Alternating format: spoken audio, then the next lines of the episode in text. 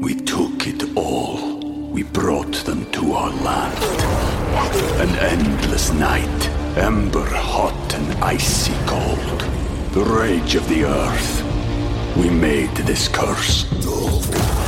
Carved it in the blood on our backs. We did not see. We could not, but she did. And in the end, What will I become? Senwa Saga. Hellblade 2. Play it now with Game Pass. ¿Qué tal amigos? Muy buenas noches. Dani Alexandrino hablando de frente aquí en Americano Media y Radio Libre 790 AM. Gracias, gracias, gracias por decir presente en esta conversación. Señores, su segunda cita conmigo en el día de hoy, sí, porque aquellos de ustedes que llevan escuchando desde temprano saben que hemos estado al aire a la una de la tarde en el programa de mi querida amiga Lourdes en Americano, quien todavía se encuentra en Washington, en el pantano. Espero que no se encuentren muchas criaturas del pantano. Bueno, bueno de, seguro ya las vio todas anoche en el discurso de la nación. Pero hoy vamos a estar hablando en este programa, porque como ya al, principio, eh, eh, en el programa de Lourdes, hablamos sobre el discurso del mensaje de situación de la nación de Joe Biden y abundamos sobre distintos temas que tienen que ver con eh, el discurso, temas que no se mencionaron, temas que se ignoraron y temas a los que se le dedicó apenas un minuto y medio, como es el tema de inmigración. Otro tema a los que por lo general no se le dedicó tanto tiempo, más allá de como de costumbre tirarle pullitas a la policía, es precisamente cuando está presentando a la familia de Tyree Nichols, el hombre que hace dos semanas fue asesinado en Tennessee por un grupo de cobardes disfrazados de policías, de cinco cobardes que eran negros y yo les llamo delincuentes disfrazados de policía. Pues en la primera mitad de este programa vamos precisamente a hablar sobre cómo ese discurso de anoche prácticamente busca arrojar mayor lodo a una policía que ya está desanimada, que ya está enfrentando situaciones difíciles a través de todo el país, y a una policía desmoralizada, porque lamentablemente no cuentan con el apoyo de quienes dicen ser sus comandantes en jefes civiles.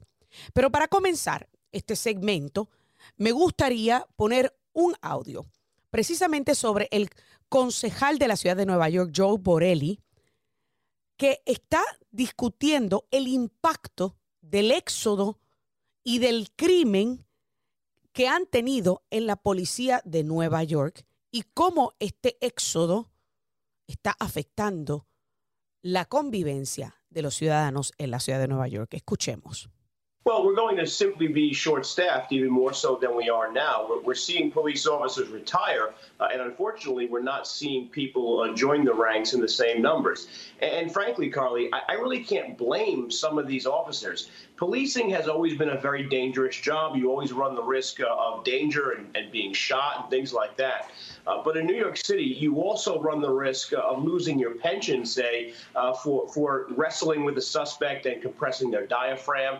Uh, you've lost qualified immunity, so you're now under some personal liability for doing your job. Uh, and of course, we have more investigatory entities that investigate police officers than almost any other large city. So it's almost not even worth it anymore. Estamos hablando, señores, que la situación se ha puesto precaria para el departamento policíaco más grande del país. Y para abundar un poquito más sobre qué representan estos continuos ataques de los líderes del país a la policía, me acompañan el ex detective de la policía de Nueva York, Ángel Maisonet, y el capitán de Palm Beach City Police, eh, Joe, eh, Jacob Ruiz. Vamos entonces, caballeros, a comenzar. Bienvenidos primero que todo nuevamente. Y yo no quiero hablar mucho sobre el tema de, de Tyree Nichols porque ya lo estuvimos en el programa hablando sobre ese incidente. Sin embargo, precisamente el discurso de anoche nos lleva a esta primera pregunta. Y es que en el discurso de anoche, Joe Biden dijo que tenemos que reformar la policía. Vamos a comenzar con Ángel porque obviamente acabamos de escuchar esto que está diciendo Joe Borelli en donde ya a la policía se le ha atado los brazos por todas partes. Ángel, te pregunto, ¿hay que reformar a la policía? No, hay que reformar al público, ¿ok? Porque ah, en este país, cada año, 8 mil um, afroamericanos, um, uh, hay homicidios de 8 mil afroamericanos. La policía se cuentan por 0.02% de esos homicidios. So, la, la, policía no, no es la problema en las uh, comunidades uh, afroamericanos, hispanos, uh, comunidades minorities. ¿Entiendes? Te pregunto, capitán Jacob Ruiz, ¿hay que reformar la policía, según dijo el presidente anoche en el discurso? No, yo estoy con en, en que no es reformar la policía, si te la comunidad entera, si quieres incluir eh, los, las agencias de, ley y orden en ser parte de ese reforme, de ese uh, comunicado y trabajar en mano a mano con la comunidad, de todo el mundo estar de acuerdo de cómo mejor trabajar juntos para asegurar nuestras calles y asegurar nuestro hogar, nuestras familias, es hacerlo juntos y en vez de cada uno en su esquina y, el ser, y también ser blanco de los políticos, uh, de decir que, mire, el problema es la policía aquí, cuando eso no, no es el caso. Claro, y, y, le pregunto ahora a ambos, este, porque estamos hablando de un éxodo masivo de la policía de, Nueva York, pero este éxodo está ocurriendo en distintos cuerpos policíacos a través del país. Eh, en, el, en el caso tuyo, eh, Jacob, yo sé que antes de llegar a la Florida, a donde estás ahora, estabas trabajando en Denver y allá ustedes tenían una escasez de policías, ¿o me equivoco? No, correctamente. Yo estaba con la y estábamos directamente trabajando con una fuerza de 50% de lo que se supone que tendríamos para, para ¿sabes?, trabajar, hacer nuestro trabajo. La mayoría de personas eh, se estaban retirando y tristemente no podíamos reclutar a nadie. Las personas, primeramente no teníamos los números, personas interesadas y, y entonces la gran mayoría de personas que estaban interesadas eh, los requisitos obviamente no lo tenían. Tenían antecedentes criminales, venían de la, ¿sabe? Venían mucha gente de, grupos políticos que querían como que interceptar y, entrarse en la agencia para hacer un cambio, pero eran personas que obviamente no no no tenían vocación de ser policía. Sí, era la compasión, era más una una política y una y un takeover de la agencia básicamente querían hacer y era muy peligroso. Y te pregunto, Ángel, eh, porque, por ejemplo, con este éxodo estamos hablando del cuerpo policíaco más grande del país. O sea, tengo entendido que eh, la policía de Nueva York tiene miles de, policías uniformados y miles más que son civiles. Aproximadamente, ¿cuáles son los números eh, o el número promedio de policías activos en la ciudad de Nueva York? Um, entre 33 y 35 mil wow. oficiales. Wow. o sea, y con, con, este éxodo estamos hablando que estaremos viendo eh, mucha gente retirándose por obviamente todos estos cambios y las restricciones que les están poniendo. Pero yo creo que una vez habías mencionado que también están flexibilizando las reglas para poder reclutar. Sí, sí, seguro. Um, uh, eso es lo que pasó en Memphis. Uh, uh, los standards lo están bajando porque no, no pueden um, no, no hay personas que quieren cogerle trabajo. Cada día en, me mandan mensajes oficiales de Nueva York que se están retirando, se van para Florida, se van para Texas, se van para North Carolina. Cada día tienen 6, 7, 8, 16, 15 años en el trabajo y no se quieren quedar porque no tienen el apoyo del público, no tienen el apoyo del, de lo político, no tienen el apoyo de los jefes. So, ¿Por qué se van a quedar? ¿Por qué se van a quedar en Nueva York? Entonces, en cuanto, por ejemplo, a el reclutamiento, ¿has visto tú, eh, capitán Jacob Ruiz, ese, esa disminución de requisitos en otras ciudades? Obviamente me acabas de decir que por lo menos en la ciudad de Denver no. O sea, si no cualificaban, no entraban. Pero en otras ciudades, ¿crees tú que también se está disminuyendo la calidad de, de las personas que están reclutando para tratar de cumplir con los números?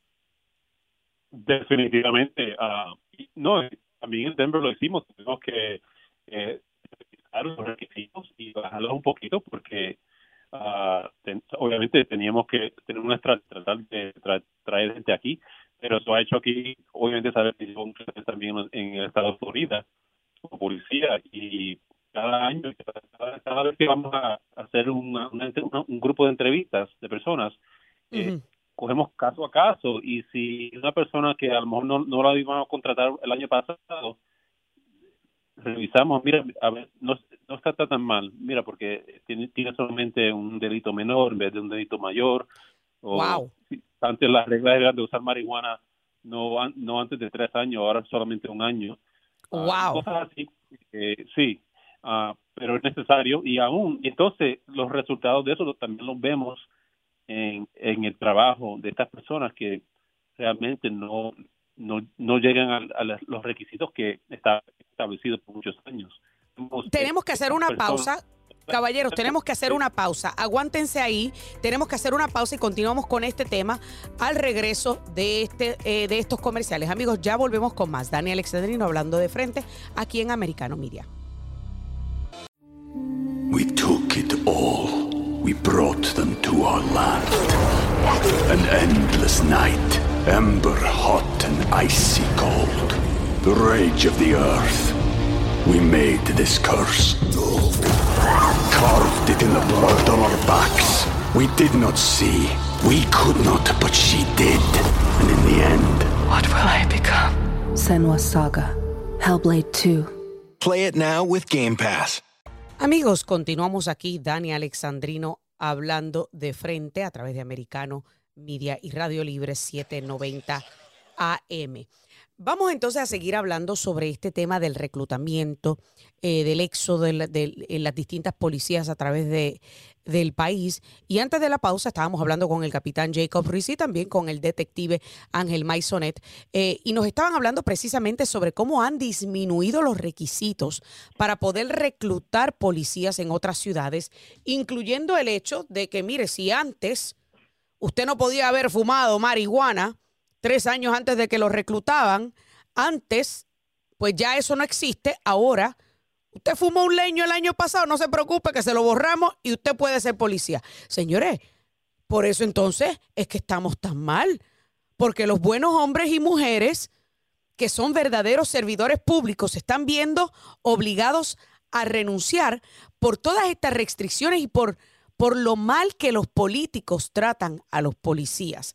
Ahora bien, quiero preguntarles a ambos, porque mientras por un lado Joe Biden habla de reformar la policía, por el otro buscan tratar de agrandar el FBI, poner más agentes del IRS, y yo me pregunto, ¿qué buscan hacer? ¿Desmantelar las policías locales? ¿Es eso lo que quieren? ¿Federalizar una policía en los Estados Unidos? ¿Ustedes qué piensan? Comenzamos con Jacob. Bueno, este, yo me recuerdo un expresidente cuando corri- co- corrió para ser presidente la primera vez. Eh, con Veo habló mucho de nacional la policía y desmontar las agencias locales. Ah, y quería, yo era policía en el condado Cielo en ese tiempo. Ah, y el susto que teníamos de que poquito a poquito nu- nuestras policías, empezando con condados y después estatalmente, íbamos a estar básicamente controlados por, por un cuerpo solamente político. Eh, yo creo que sería Eso una realmente, y, y disculpa que te interrumpa, Jacob, pero para nosotros hablar aquí con datos sobre la mesa eh, y para hablar sin, sin pelos en la lengua como yo suelo hablar, estamos hablando de el candidato B.O. Barack Obama.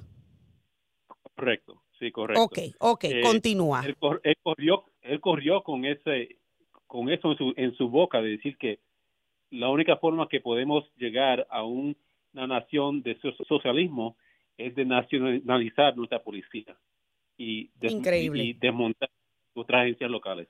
Um, y bueno, hemos visto un poquito de eso, eh, de hecho, por los incidentes tristemente que han ocurrido en los últimos años, claro. que han ya llegado a llamar una reforma de la policía y vemos lo peligroso y la tragedia que ha causado eh, en lo que es el policía y, en, la justicia criminal, el sistema de justicia criminal en Estados Unidos.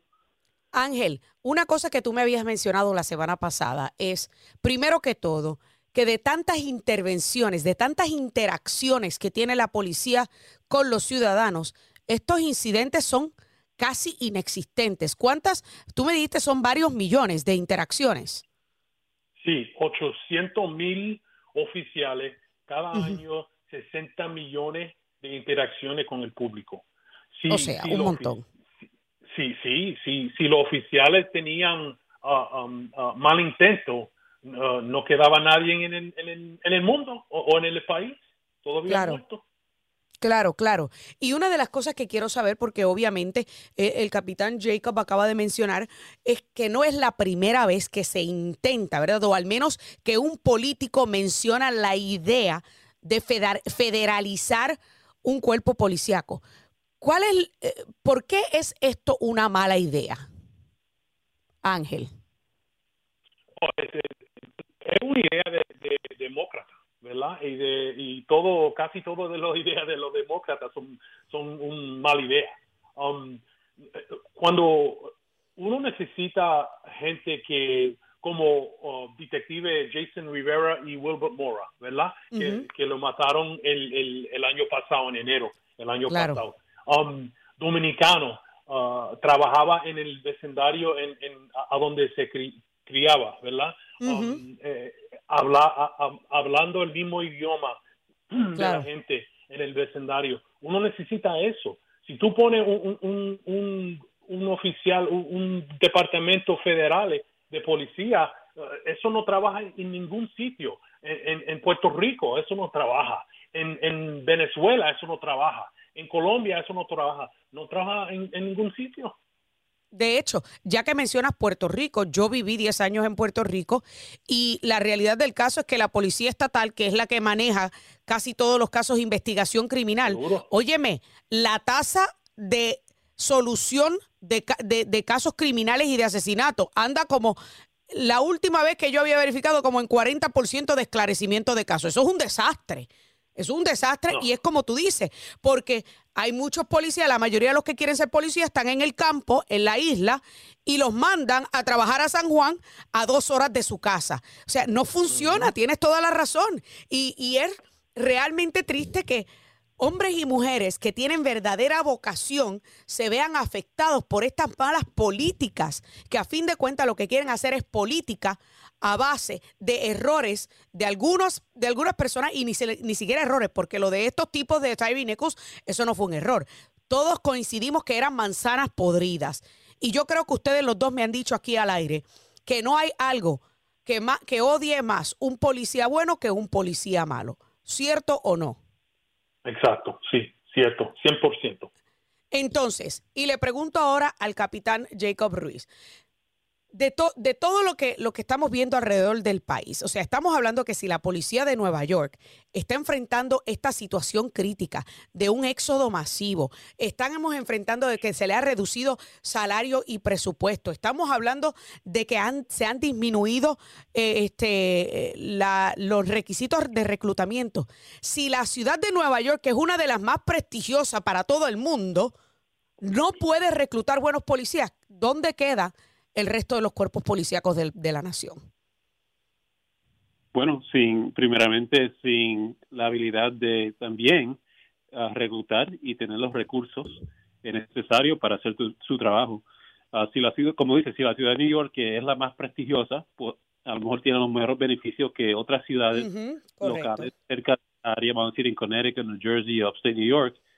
Ellos, ¿sabe? Esas agencias pequeñas se, se van a caer y, entonces ahí viene el condado o el estado y poquito a poquito ese es eh, el empuje de tratar de disminuir y derrotar estas agencias pequeñas que sirven a su comunidad y tienen relaciones bonitas con el público quien sirven, porque son de la comunidad. Eso es lo, lo, más efectivo de ser policía del sistema de justicia criminal de los Estados Unidos, es la relación de la comunidad con, con policía local.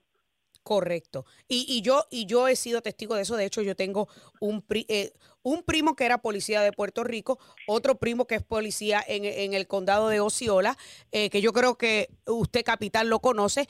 Y tengo muchísimos amigos de la infancia y de la adolescencia que ahora en Boston son policías de la ciudad de Boston. Así que yo tengo alto respeto para aquellos hombres y mujeres que son verdaderos servidores públicos, que se levantan todos los días temprano, se ponen un uniforme y acuden a la calle a servirle con el corazón a la ciudadanía. Pero ahora le pregunto yo a ustedes, ¿creen ustedes, porque me queda aproximadamente dos minutos y medio, ¿creen ustedes que este ataque constante a la policía va a cesar? ¿O sencillamente vamos a seguir escuchando más de esto mientras tengamos un presidente o líderes demócratas en el poder? Rapidito con el capitán Jacob y después vamos con Ángel. Dania, tristemente esto va a continuar. Como dice, te dije ahorita, somos el blanco más fácil de atacar para el público, pero más que nada para los políticos y para las estas organizaciones que quieren atacar eh, la forma de, de, nuestro gobierno y de forma de ser aquí en los Estados Unidos. So, vamos a seguir. Ojalá que no continúe para siempre y que nuestras personas que están sirviendo se queden firmes y hasta que esto se acabe y se mejore. Es verdaderamente triste. Detective Ángel Maisones, yo sé que ya tú estás retirado, eso a ti no te afecta directamente, pero sé que conoces mucha gente que todavía está en la, en la policía de la ciudad de Nueva York. Sí, mi hijo uh, es policía también, uh, mi hijo mayor. Uh, ah, mira para eh, El NYPD paga 42 mil al año para empezar. Es un salario miserable. Tú puedes ganar un poquito, un poquito, tú puedes ganar en McDonald's trabajando en McDonald's. Um, es, un salario miserable. Um, esto va a continuar, los demócratas van a continuar atacando a los policías, um, haciendo lo que, lo que quiere Black Lives Matter. Ellos van a, seguir, van a seguir. Y, y esto no, no se va a mejorar ante que ponemos un Republican en el White House. Entonces es cuestión de seguir aguantando golpes. Yo siempre digo, y yo no sé si ustedes están de acuerdo, ya para terminar, porque me queda un minuto, este, pero yo siempre digo que los policías están como el jamón del sándwich, recibiendo golpes de los políticos y recibiendo maltrato de la ciudadanía. ¿Cierto o no? Sí, cierto, 100%. Bueno, a ambos le quiero dar las gracias a ti, Ángel Maisionet, por los años de servicio a la ciudad de Nueva York y a tu hijo por continuar sirviendo a la ciudad de Nueva York y a ti, capitán Jacob Ruiz, por los años que has servido en distintas ciudades como policía. Necesitamos más hombres y mujeres con esa vocación como ustedes. Amigos, no se muevan, que todavía falta otro ángulo más de este aspecto, el, el ángulo del fentanilo. Hacemos una breve pausa y ya volvemos. Fentanyl is killing more than 70,000 Americans a year. Big, you got it.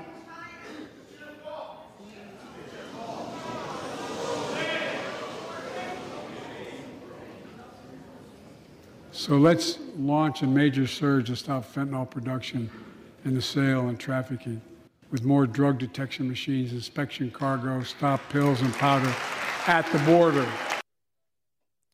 Bueno, ahí ustedes escucharon el breve instante en donde Biden habló de la crisis del fentanilo en el país, que habló de las 90 mil personas que fallecieron en el 2022 por sobredosis por fentanilo, pues algunos miembros del Congreso, republicanos, le gritaron que era su culpa. Le gritaron que asegurara la frontera. Y a él no le quedó de otra pues que decir, yeah, it's true. O sea, que sí, que hay que asegurar la frontera. Pero digo yo, ¿habrá entendido realmente lo que le gritaron? Para hablar un poquito más acerca de este problema y de cómo básicamente el presidente ignoró abundar más sobre este grave problema, me acompaña Leo Silva, ex agente de la DEA. Leo, buenas noches, bienvenido, Dani Alexandrino, hablando de frente. Buenas noches, este, es un placer como siempre estar aquí. Y para mí es un placer tenerlo, especialmente hablando de un tema tan sensible, un tema que realmente ha arruinado miles de vidas en el país, y es el tema del fentanilo. A mí me pareció que cuando el presidente hizo la referencia a las muertes por sobredosis de fentanilo, como que le dio un barrón, como que lo barrió así rapidito por encima de la alfombra, como para salpicárselo de encima y seguir al próximo tema. ¿Crees tú que despachó el tema del fentanilo muy pronto? Sí, claro, así es, porque este problema no es de ahorita. Este, este problema ya tiene muchos años de estar aquí y nadie lo ha tomado en serio, sí. Este, entonces, eh, mientras nuestros hijos están muriendo, mucha gente está muriendo. El, en el 2021 parece que murieron 100 mil personas. este, es, es, una cantidad enorme que, que, que, pues tenemos, se tiene que hacer algo, se tiene que tomar acción. Claro. Y no es, como le digo, no es un problema de ahorita, es, es un problema que han ignorado por muchos años ya. Claro, un problema que han ignorado por muchos años más ya, pero que hace, hace unos, unos años atrás estaba viniendo de China directamente. Ahora, el fentanilo que está en nuestras calles está viniendo de México. La materia prima está llegando de China a México y los carteles en México son los que están preparando estas pastillitas. O sea que estamos hablando que están cruzándolo por nuestra frontera sur, mientras los agentes de la patrulla fronteriza están ocupados bregando con la crisis de inmigración ilegal los narcotraficantes están haciendo fiesta, ¿o me equivoco? Sí. No, es, cierto, ellos siempre van a tomar ventaja de, algo que pues que les va a eh, convenir, ¿verdad? O sea, ahorita pues, con ellos, con los agentes ocupados con, con ese tema de, la migración, pues ellos van a tomar ventaja, siempre lo hacen, siempre toman ventaja para su favor y para ganar más dinero y, sacarle más ah, ganancia al negocio. ¿Qué debió haber dicho Joe Biden ayer? Para que personas como usted, que trabajaron en la DEA, personas como nuestros agentes de la patrulla fronteriza y agentes activos de la DEA en el momento estuvieran tranquilos de que el presidente realmente está preocupado por esta crisis, porque él no pareció estar preocupado. Dice, él lo que tiene que hacer es decir que va a tomar acción, porque no ha habido acción en, años. Y decir una cosa no es lo mismo que, que cumplirlo, ¿verdad? Entonces él tiene que tomar acciones sancionar a los a los químicos que vienen de, de, China, o sea, sancionar a China y la India, los que producen estos químicos que ven, vienen para acá. Ahora, tengo entendido ahora que México está reclutando maestros de química en México mismo para producir estos químicos allá. O sea, los traficantes siempre andan pensando pensando adelante. ¿sí? Siempre andan 10 pasos por delante de las autoridades. Exactamente y por eso tiene que tiene uno que tomar acción y ya no no nomás decirlo en palabras. La acción se tiene que tomar ya con algo concreto este y, pues tomar medidas serias en contra de este o problema. sea, eh, entonces lo que tú propones es prevenir en vez de lamentarnos porque él parecía estar lamentándose anoche. Claro que sí no no no hay que prevenir porque ya no queremos que, nuestros hijos eh, fallezcan a través de este, de este problema este, es muy fácil y el problema también tiene que ver mucho en que mucha gente no sabe que están tomando algo que, contiene fentanilo. Creen que es una pastilla que es de Xanax o, Oxy, algo así, no sabiendo que contiene fentanilo. Y es un gran problema. O sea que mucha gente que se lo toman pensando que son eh, opiáceos eh, o, por ejemplo, codoína, eh, pero en realidad es fentanilo tienen, tienen, tienen una dosis fatal de fentanilo. De hecho, la dosis fatal es, dos, dos miligramos. Y, y, ahora que dices eso, he tenido aquí eh, otros policías y eh, policías locales, al igual que eh, ex agentes de la patrulla fronteriza, que dicen que se requiere menos fentanilo para matar a una persona de lo que se requería de crack, por ejemplo, y heroína. claro, se requiere nada más dos miligramos de, fentanilo que cabe en la punta de un lápiz. Esa es una dosis fatal. Sí, sí se puede imaginar, es, es, es muy poquito. Entonces, la cantidad de fentanilo que se ha incautado, eso sí el presidente lo celebró en el día de ayer, pero yo estuve hablando con Robert Arce, ex detective eh, de Phoenix PD, que nos dice que el fentanilo que se ha incautado es apenas una cuarta parte del que ingresa al país.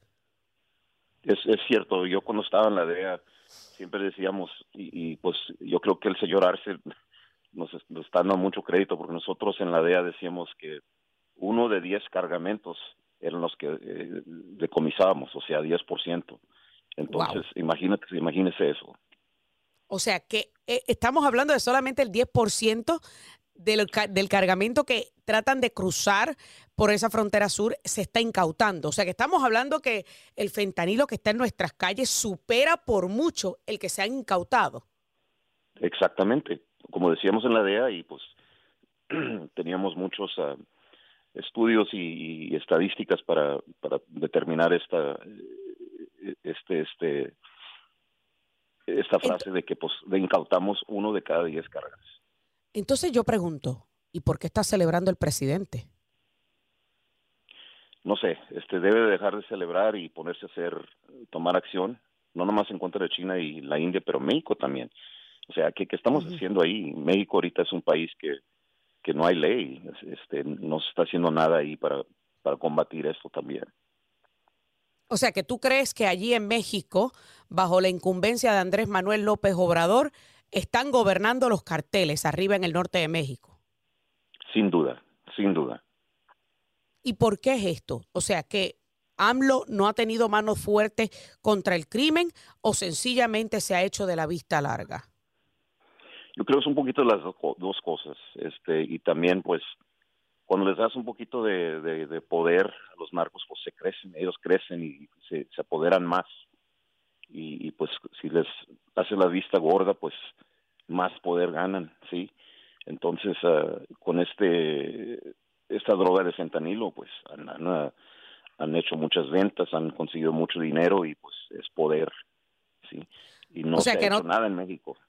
Que en otras palabras, el arresto de, del hijo de, de Joaquín El Chapo Guzmán fue como que algo para aparentar, porque en realidad no están haciendo nada es simbólico, mire, porque el, el, el, el muchacho, el, hijo de, Chapo, es Joaquín Jr., yo creo que es, este, él en verdad no es una parte clave de, del cartel de Sinaloa. El, el hermano Iván sí es una persona que, que, es, que es clave ahí, pero este muchacho no, o sea, fue, fue un arresto simbólico. El, el cartel de Sinaloa va a seguir funcionando como si nada con el arresto de este muchacho. Nada cambia.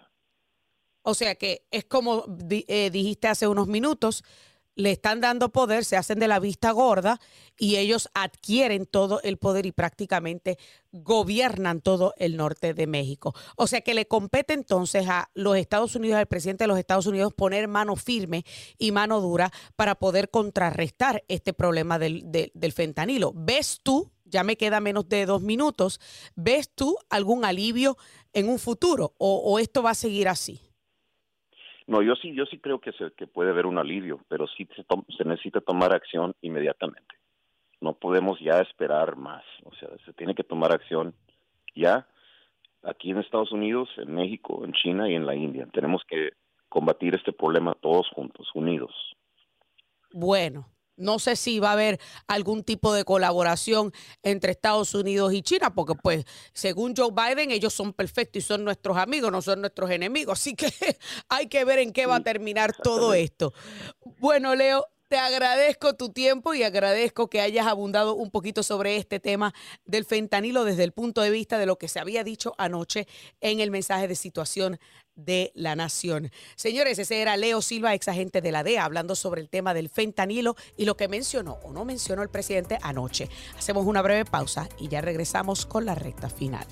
Over the course of that day, it became clear that Twitter had not fully appreciated the impact of that policy on free press and others.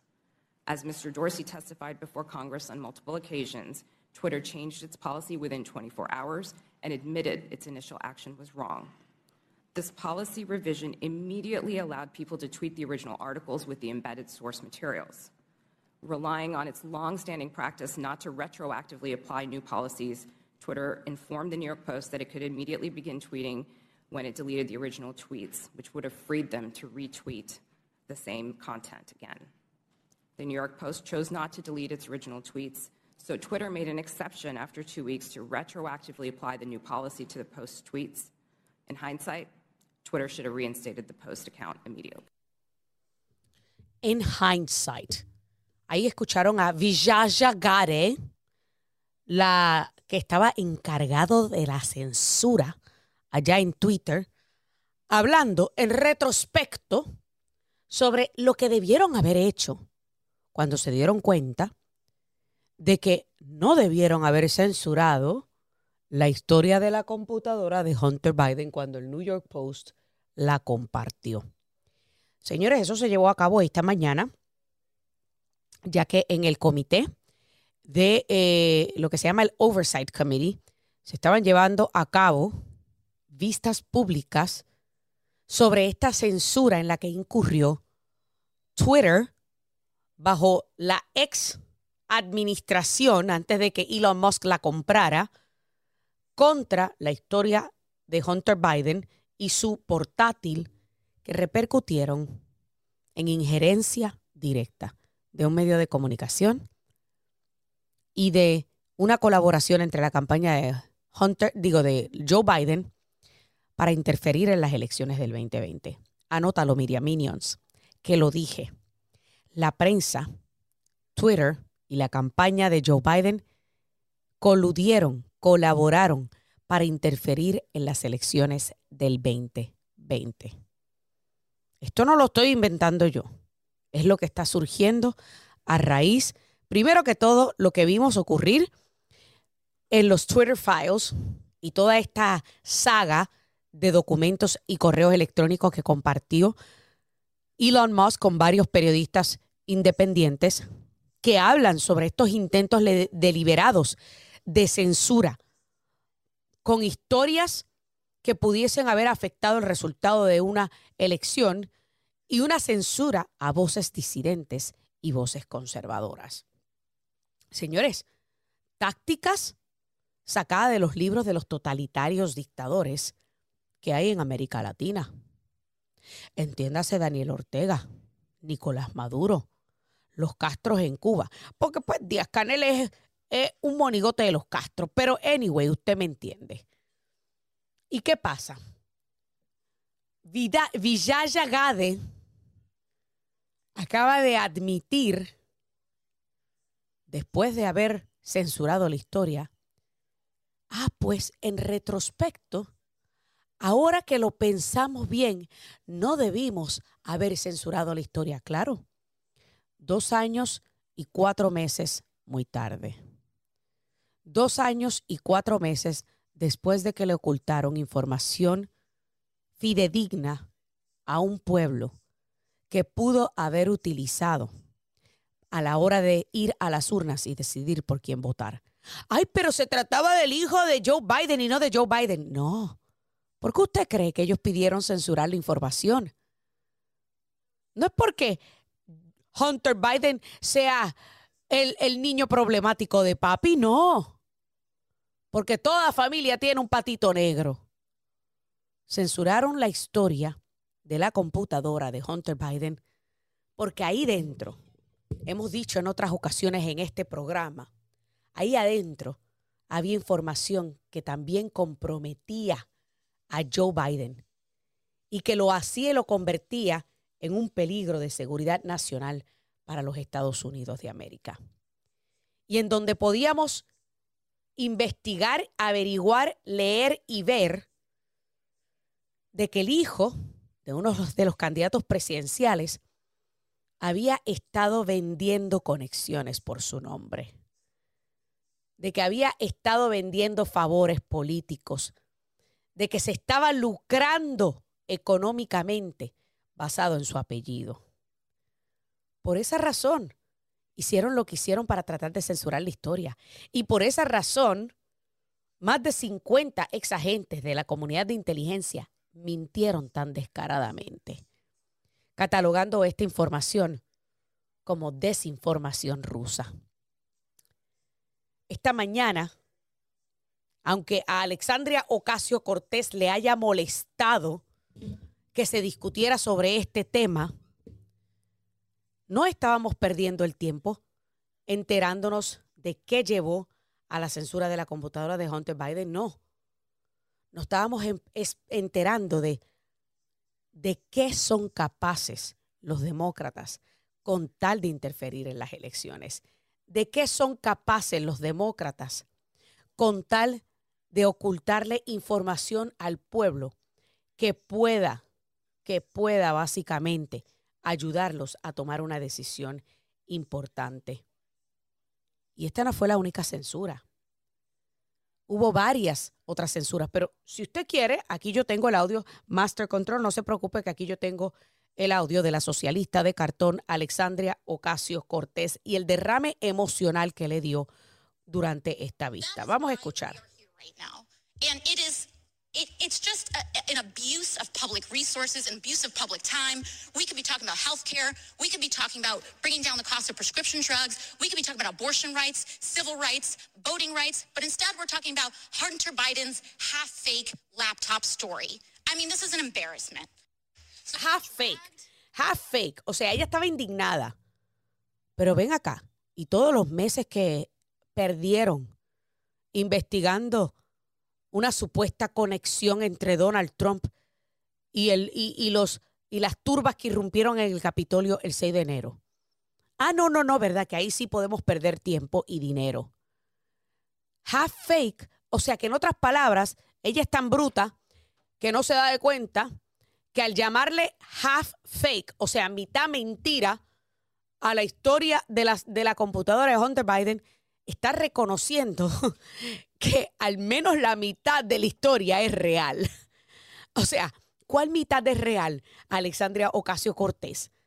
La, de los negocios turbios de Hunter Biden con China y Ucrania, en donde se lucró Joe Biden. ¿O cuál mitad es real? Los vídeos de Hunter Biden midiendo pepas de crack. O las fotos de Hunter Biden con prostitutas. ¿O qué parte es mitad verdad? Esto es para que usted vea las medidas que están dispuestos a tomar los demócratas con tal de ocultar información al público y con tal de continuar mintiendo para engañar, tal y como lo hizo Joe Biden anoche. Una hora y catorce minutos, plagada de mentiras, de manipulación y de medias verdades. Porque una media verdad sigue siendo una mentira. Y esa es la cruda realidad, porque se le está ocultando el resto de la verdad al público. Así que Alexandria Ocasio Cortés, aunque la computadora sea una media verdad, el hecho de que se le está ocultando la otra mitad al público es una mentira y una manipulación de parte de ustedes. Y en eso es que son expertos los demócratas en mentir, manipular, manipular y controlar. Porque a la hora de la verdad, a ellos no les importa que tú tengas pensamiento analítico propio. Ellos lo que quieren es influenciarte, manipularte, decirte cómo pensar, qué pensar y cuándo pensarlo, para que tú no tengas criterio propio y para que a la hora de decidir únicamente decidas por aquellos que se venden como el Robin Hood de los pobres. Se me acabó el tiempo en esta edición de Dani Alexandrino hablando de frente. Muchísimas gracias a cada uno de ustedes por siempre decir presente. Es importante que continuemos compartiendo para que otros se unan a esta conversación aquí en Americano Media y Radio Libre 790. Que Dios me los bendiga y hasta la próxima. This podcast is a part of the C Suite Radio Network. For more top business podcasts, visit c-suiteradio.com.